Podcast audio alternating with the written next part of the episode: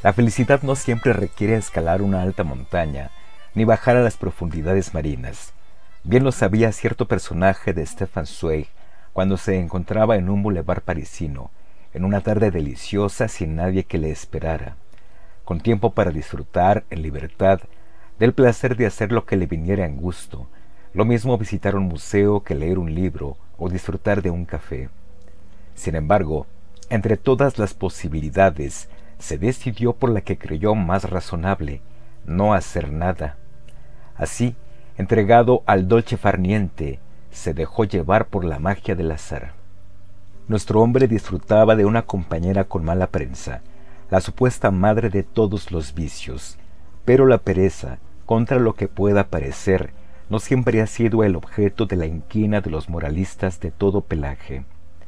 Los clásicos supieron ver que la obsesión del trabajo por el trabajo resulta cuando menos problemática.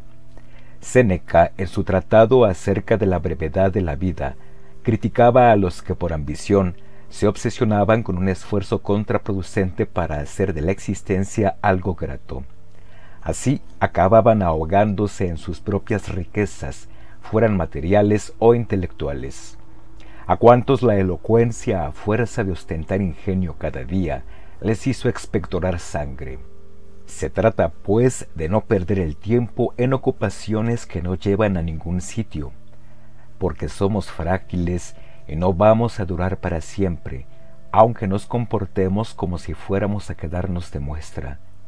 Por eso, según el filósofo cordobés, es de necios esperar a los cincuenta años para entregarse al descanso. ¿Qué garantía tenemos de alcanzar esa edad? Por tanto, no nos carguemos con ocupaciones que nos distraigan de lo más importante, vivir. Para Séneca, ocioso no es el que pasa los días sin dar un palo al agua, sino el que se entrega a la sabiduría y la tranquilidad, el que, por decirlo con palabras de Fray Luis de León, huye del mundanal ruido. De esta manera, evita sumergirse en una vorágine del movimiento de la que no sale nada bueno. De ahí que el filósofo francés Blaise Pascal advirtiera en el siglo XVII contra la incapacidad de los hombres de quedarse quietos en una habitación.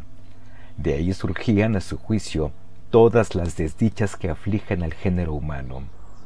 La revolución industrial daría a los ideales de vida reposada un golpe casi mortal, del que aún no nos hemos repuesto. El tiempo a partir de entonces se mercantiliza, pasa a ser el equivalente del oro, no un bien que nos hace más humanos. No en vano, el capitalismo, además de ser un sistema económico, aporta una determinada inmoralidad que giraba alrededor de los conceptos de ganancia y pérdida.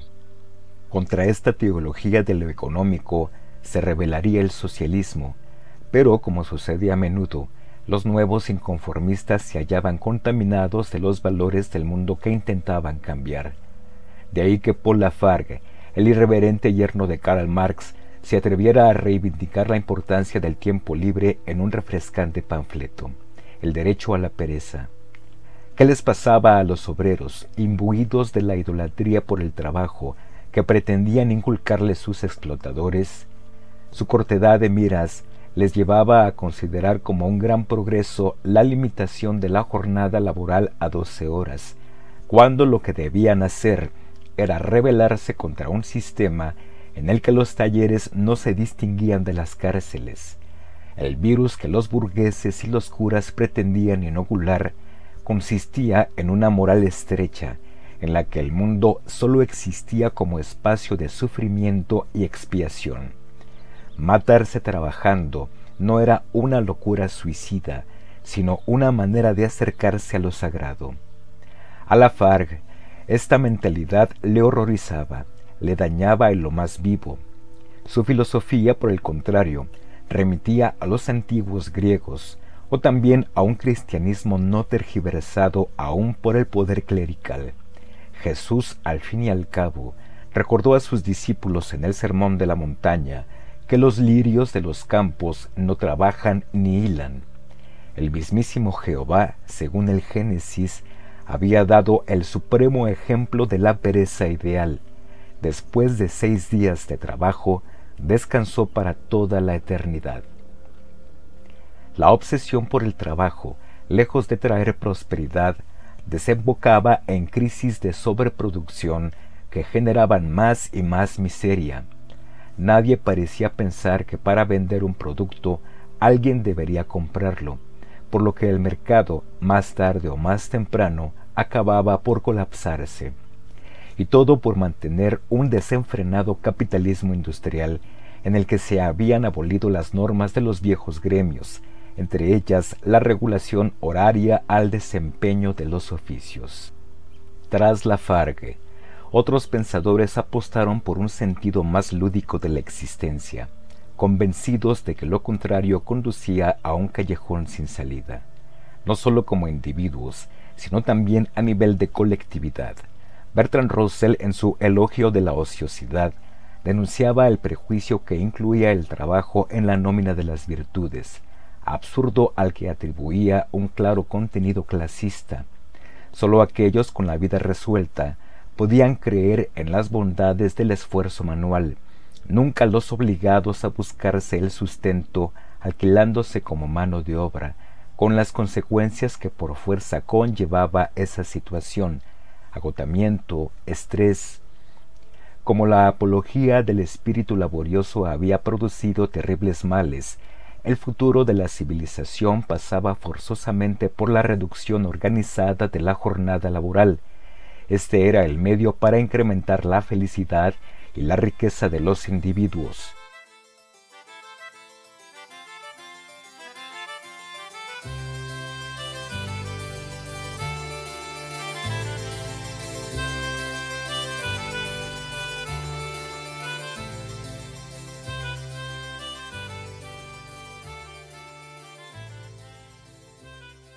Por tanto, la sociedad debía cambiar el paradigma del trabajo, basado en una moral de esclavos, por el paradigma del tiempo libre. El trabajo no sería bueno en sí mismo, sino sólo como medio para lograr lo realmente importante, el ocio, entendido éste como el espacio de libertad donde somos realmente nosotros mismos y podemos hacer lo que deseamos. La actividad posee valor por sí misma, no por el rendimiento económico que esperamos sacar de ella. ¿Cómo alcanzar un cambio tan profundo? Para Russell, los avances tecnológicos puestos al servicio del bien común permitirían acabar con un sistema irracional en el que unos sufrían exceso de trabajo mientras otros morían de hambre, víctimas del desempleo. Lafargue, un siglo antes, ya había sugerido limitar la jornada con una propuesta radical, tres horas diarias como máximo, de manera que sobrara tiempo para disfrutar de las alegrías de la tierra, para hacer el amor y divertirse, para hacer banquetes jubilosamente en honor del alegre dios de la holgazanería. Se descubriría así que la pereza en realidad no es una maldición, sino la madre de todas las artes y de todas las virtudes. Trastocado por fin el fundamento del capitalismo, llegaría el momento de sacarle el máximo partido al esparcimiento. Russell prefería los placeres activos a los pasivos, como ver películas o asistir a partidos de fútbol, ofertas con público tan numeroso porque casi todo el mundo consumía su energía durante las horas de trabajo de manera que no quedaban fuerzas para mucho más. Con el necesario tiempo libre, semejante estado de cosas se modificaría por completo. La gente practicaría de nuevo aficiones en las que ejercer el protagonismo. Viviría entonces de una manera más relajada, lo que redundaría en beneficio de las relaciones interpersonales. El buen carácter es la consecuencia de la tranquilidad y la seguridad, no de una vida de ardua lucha. El escritor alemán Sebastian Hafner, en su invitación a la holgazanería, también apostaba por una vida calmada, en la que liberándonos de la tiranía del reloj, nos dedicáramos sin trabas al arte, la sociabilidad y el buen humor. Los holgazanes, no los gandules, ojo, al ir por el mundo sin prisas, saben improvisar de modo que les alcance la chispa de la genialidad. Surge así el pensamiento, pero sobre todo la humanidad. En rebeldía contra un mundo dominado por la codicia disparatada, Hafner añora los buenos tiempos en que la obligación y la devoción no formaban compartimentos estancos. Al parecer, todavía hay algunas oficinas en las que se toma el café y se filosofa, y redacciones de periódicos donde se juega al ajedrez. Escribía como si pretendiera demostrar que los germanos no han de ser cabezas cuadradas, con ese espíritu festivo que el tópico atribuye a los latinos. El mundo laboral, en su opinión, resultaría más tolerable si se permitiera en su seno un espacio para la distracción. En la misma línea se movía el novelista Robert Louis Stevenson, en su defensa de los ociosos, en la que no se limitaba a proponer una ociosidad entendida como un hacer lo que se quiere. También alertaba contra las deformaciones psicológicas de lo que podríamos denominar moral de gladiador, la de aquel individuo tan obsesionado con su oficio que no vive sino para escalar peldaños en el mismo, con una mirada tan estrecha que desprecia todo lo que no esté relacionado con su pequeño mundo. De esta manera, además de agotarse, sólo consigue convertirse en una criatura resentida cuando comprueba que el universo, en lugar de girar a su alrededor, permanece indiferente a sus pequeñas hazañas. A un triunfo que si es que llega, exige esfuerzos por completo desproporcionados en relación a la magra recompensa, apenas un poco de calderilla, a decir de Stevenson, aunque alguna vez haya un Lord Macaulay que acabe sus estudios con todos los honores y en su sano juicio, la mayoría de los muchachos pagan un precio tan alto por sus medallas que salen al mundo en bancarrota y no se recuperan. Para el autor de La Isla del Tesoro, pronunciarse en favor de la libertad, rebelarse contra una ética capitalista que degrada al individuo a lo que hoy denominaríamos workaholic, tenía algo de provocación. No entendía al académico que ponía su vida al servicio del conocimiento, cuando era el conocimiento el que debía estar al servicio de la vida, porque era muy consciente de que la sabiduría es algo distinto de la mera acumulación de datos, muchos de ellos inservibles. El verdadero aprendizaje tal como él lo entendía, no se reducía al dominio de un conjunto de destrezas profesionales.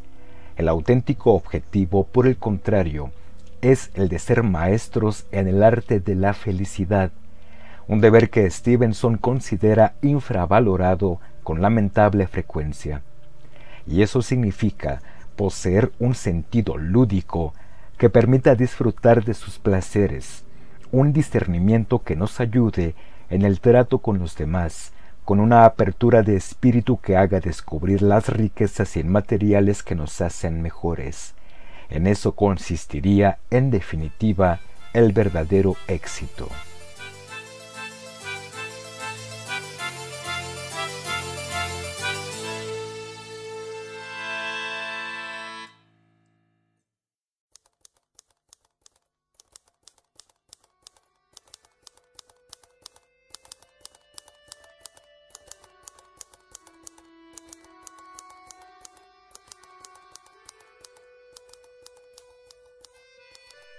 Nunca está de moda decirlo, pero en el fondo todos sabemos que el trabajo está sobrevaluado. Más allá de la contradicción insalvable de que el trabajo da para vivir, no existe nada mejor para el ser humano que no hacer nada, ni siquiera atender tele, ordenador o celular. Es cuando el cerebro funciona mejor, se le ocurren ideas ricas y frescas, sabe entonces qué le gustaría hacer y si quiere lo hace que ese es el espacio para la sabiduría y la libertad, lo postuló Platón para su platónica república, pues la naturaleza no nos hizo zapateros ni herreros. Su utopía hace del comercio una actividad vil y perseguida que crea la necesidad del pago y el dinero. En un texto menor pero indispensable de la biblioteca marxista, Paul Lafargue emprendió hacia 1880 una inteligente y provocadora apología del derecho a la pereza que no ha perdido novedad ni pertinencia. Lafargue, yerno de Karl Marx y revolucionario por derecho propio, estando preso en Saint-Pelage en 1883, escribiría: La moral capitalista, lastimosa parodia de la moral cristiana, anatemiza la carne del trabajador. Su ideal es reducir al productor al mínimo de las necesidades, suprimir sus placeres y sus pasiones y condenarlo al rol de máquina que produce trabajo sin tregua ni piedad. Su refutación del derecho al trabajo, que inició en la revista Legalité, terminó llamándose El derecho a la pereza. Sus tesis son sorprendentes, viniendo de un marxista clásico, dirigente en la Comuna de París en 1871 y de la Segunda Internacional, convencido de que la clase obrera es la onda, la clave del futuro. Una extraña locura se ha apoderado de las clases obreras de las naciones donde domina la civilización capitalista. Esta locura trae como resultado las miserias individuales y sociales que desde hace siglos torturan a la triste humanidad. Esta locura es el amor al trabajo, la pasión moribunda por el trabajo. En tal sociedad, dicha aberración es causa de toda degeneración intelectual que, según se sabe desde la antigüedad, implica la degradación del hombre libre.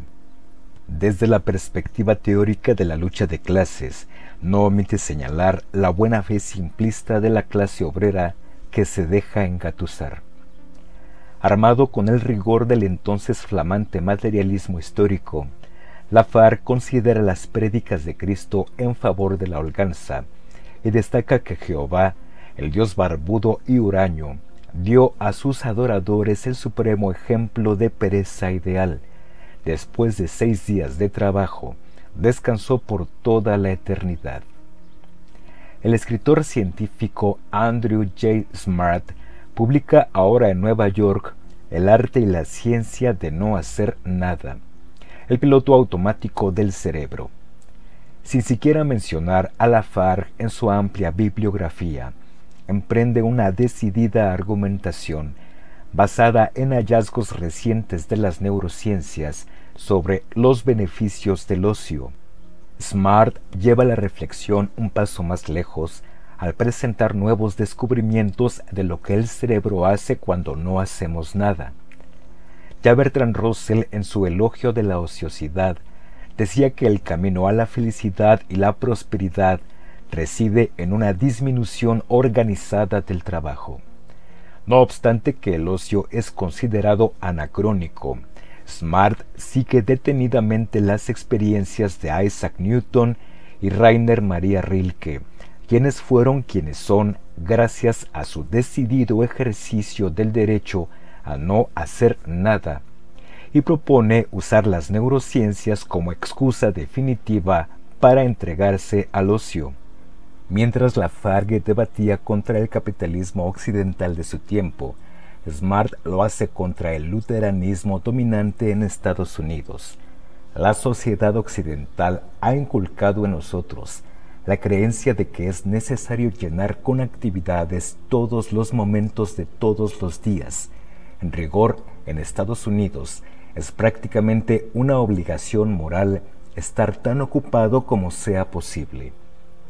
No muy distante es la conclusión de la FARG 130 años atrás, sin disimular una fascinación futurista por las máquinas, el sueño de Aristóteles, que hoy suena ingenua el genio de los grandes filósofos del capitalismo permanece dominado por el prejuicio del trabajo asalariado, la peor de las esclavitudes. Todavía no comprenden que la máquina es la redentora de la humanidad, el Dios que liberará al hombre de las sórdidas artes y del trabajo asalariado.